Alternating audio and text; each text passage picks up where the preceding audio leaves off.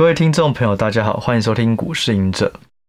呃，我们今天呢要来聊的主题呢，我觉得是非常重要的一个一个观念哦，就是如何追踪市场预期。好，市场预期呢这件事情是投资里面，尤其是投资后管理，也就是很多股票你买了以后，你需要去更新它的东西，而不是买了以后就不管。哦，那更新它的东西要更新什么？其实就是在更新市场对这家公司的看法的改变，哦，变好或变差。我之前在我的著作里面有一个章节，就是写如何管理市场预期。哦，因为我觉得管理市场预期是对于你现在的持股最重要的一件事情。对，那所谓的市场预期，我们可以把它简单想象，就是说。最量化哈，最最最根本就是说，这家公司市场现在的分析师对他来讲是看法更正面，或是更保守。哦，那市场预期的改变，它会领先基本面哦，然后股价可能就先涨先跌，可能这件事情还没有发生，而当市场有预期到了，可能股价就会先反应。例如啊，例如。台积电的股价本来很正常的在走，然后突然有一天，市场宣布 Intel 成功切入两奈米，将与台积电做非常强大的竞争。哦，那台积电股价可能就先跌个两趴。但是呢，实际上你根本看不出来，如果你以基本面、以月营收、以财报来看，根本看不出任何改变。那技术分析来讲也没有改变，筹码呢也没有人先进出，可是股价可能就先反映这个呃坏消息变成真实的几率有多少哦？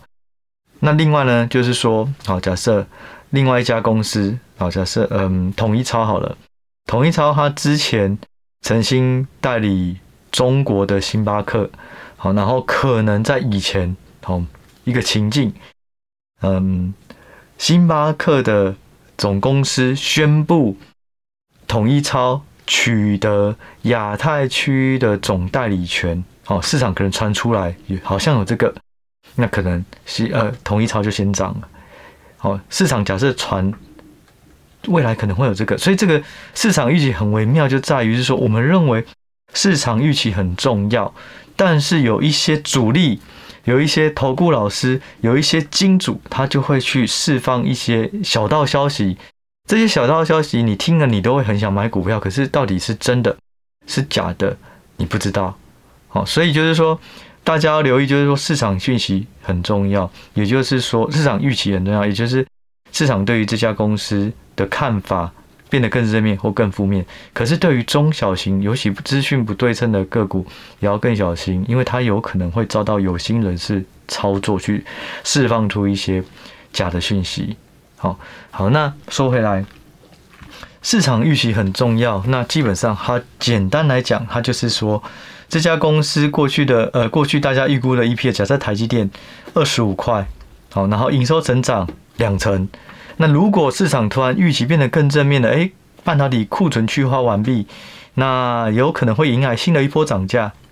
我们从市场预期就可以看得出来，为什么？因为当分析师认同了这个论调，开始就会有越来越多的分析师在月营收公布后、财报后，或是有人去拜访竞争对手上游、下游，然后就发现，诶，台积电可能有这个东西，他就会写在报告里面，进而呢，就会对他的财务模型。做调整哦，获利上修个五趴十趴，所以所有东西呢，其实我们从分析师的最后，所有的研究报告都一样，最后面一定是放损益表的预估。我们可以从损益表的预估变化，其实就可以知道这家公司市场预期是看得更正面，或是更保守哦。所以我们前一期有提到嘛，就是说。其实我做了量化分析这么久，发现其实目标价对于一家公司未来的涨跌没有那么重要，因为有时候会有介入主观的立场啊。如果有兴趣的，大家可以去回去听那个股价涨跌的依据那一集 Podcast。好，但是话说回来，什么是重要的？财务预估模型就真的是重要。只要市场预期改变，我们就可以看到，哎，开始有越来越多的分析师慢慢的去上修它的获利成长，或是毛利率，或是利润成长或 EPS 的成长。好，那这样的话，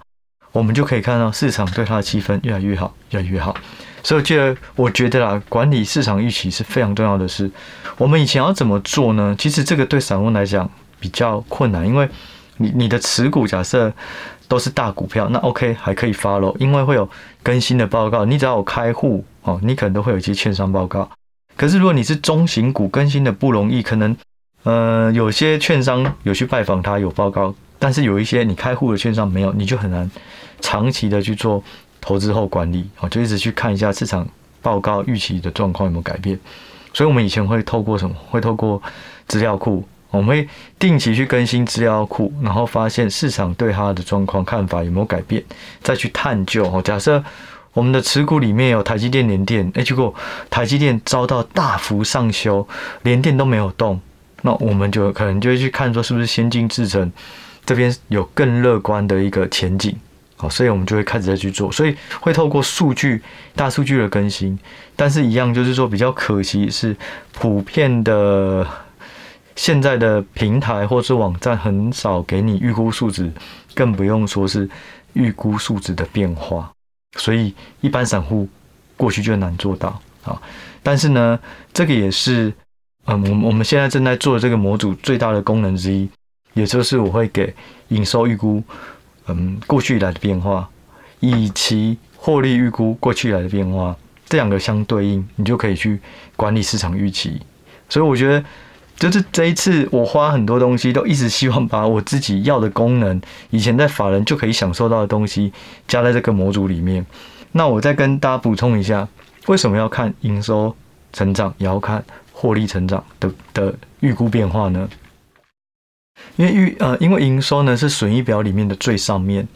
所以营收接下来还有成本，还有费用，还有所得税，还有业外哦，这些加一加，最后扣一扣才会变成获利。所以有可能你营收成长是因为降价，结果你营收大幅成长，实际上毛利率下降，你两总共将加总起来算起来，其实 EPS 搞不好是衰退。所以营收成长不代表。获利就一定很好，所以一定要两个搭配着看。我比较喜欢公司是营收上修，然后获利也上修，而且获利上修的幅度比营收上修还大，那这样就是很正面哦。所以就是教大家，如果当你有这些数据以后，你可以看上修幅度的变化。当获利的数字上修的大于营收，那可能它就是。有迎接到新的一个订单、新的趋势。另外呢，相反的，那为什么不只看获利？为什么看营收？因为获利有可能会有偏差，例如卖场收入，我们把一个厂房卖了，嗯，然后有很多的利润，或是汇兑的利润。那如果你只有看获利，你就会被骗，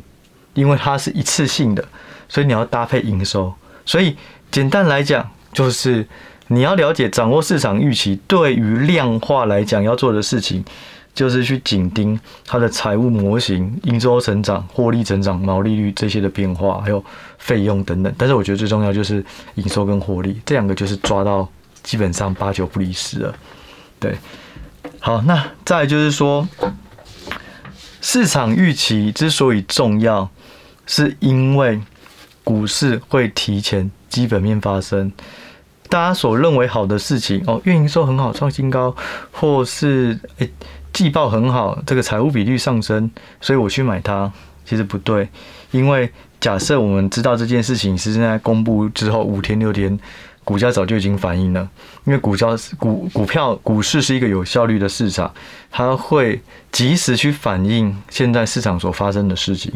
所以呢。当你如果不能去管理市场预期，你的投资决策就会是落后的。好，这个东西就会讲到另外一个，就是说，有些人认为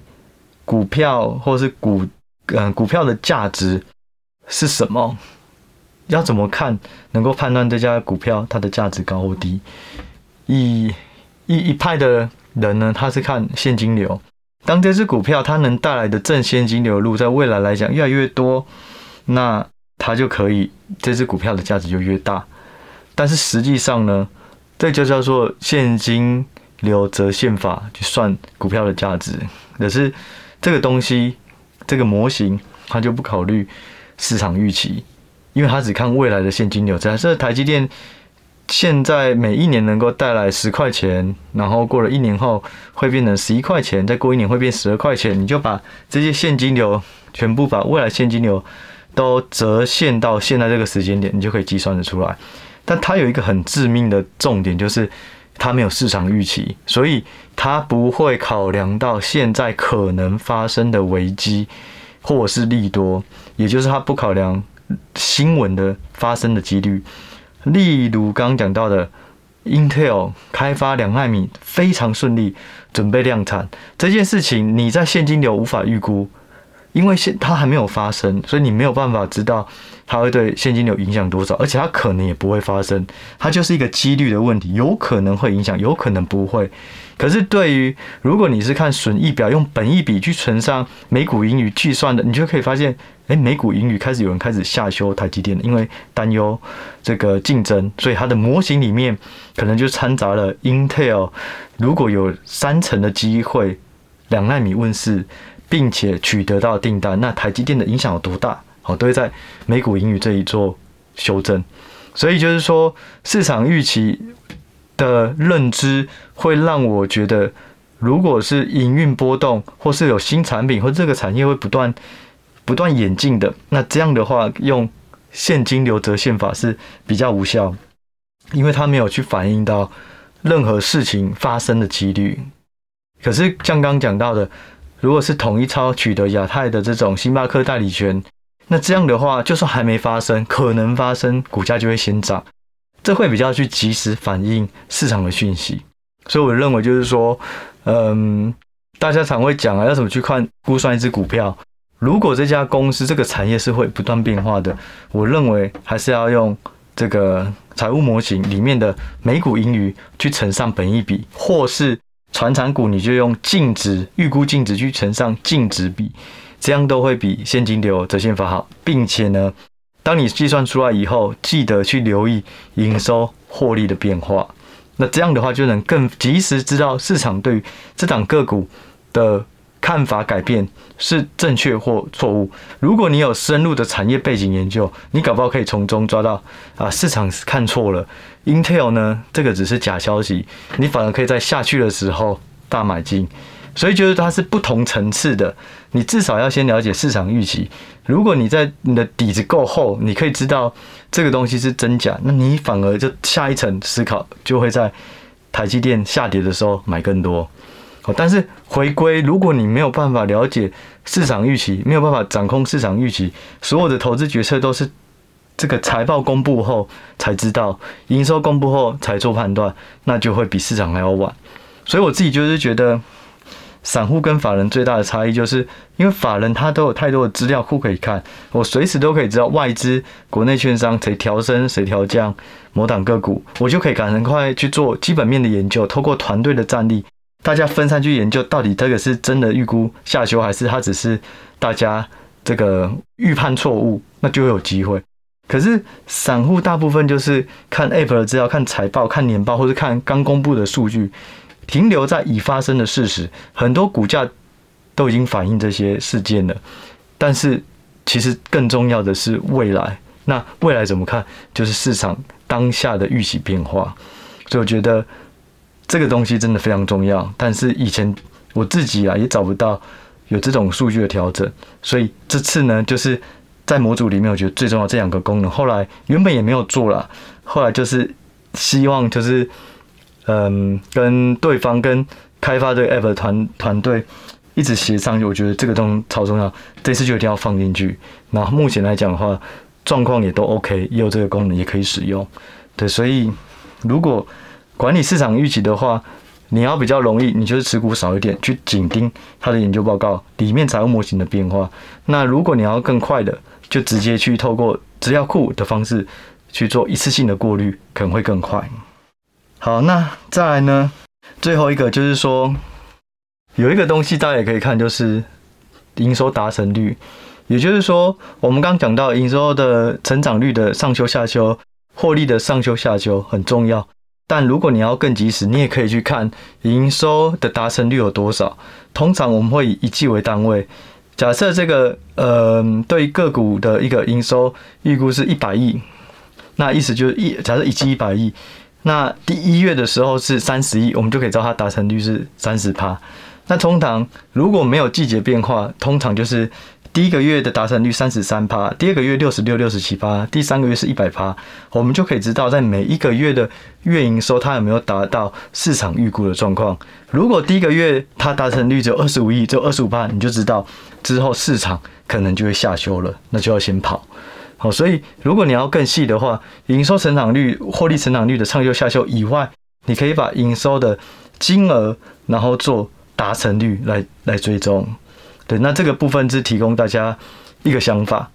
对，那如果有兴趣呢，大家也可以去做。那获利的话就没办法，因为获利不会每个月都公布，所以就营收能够再做这个达成率的追踪。好，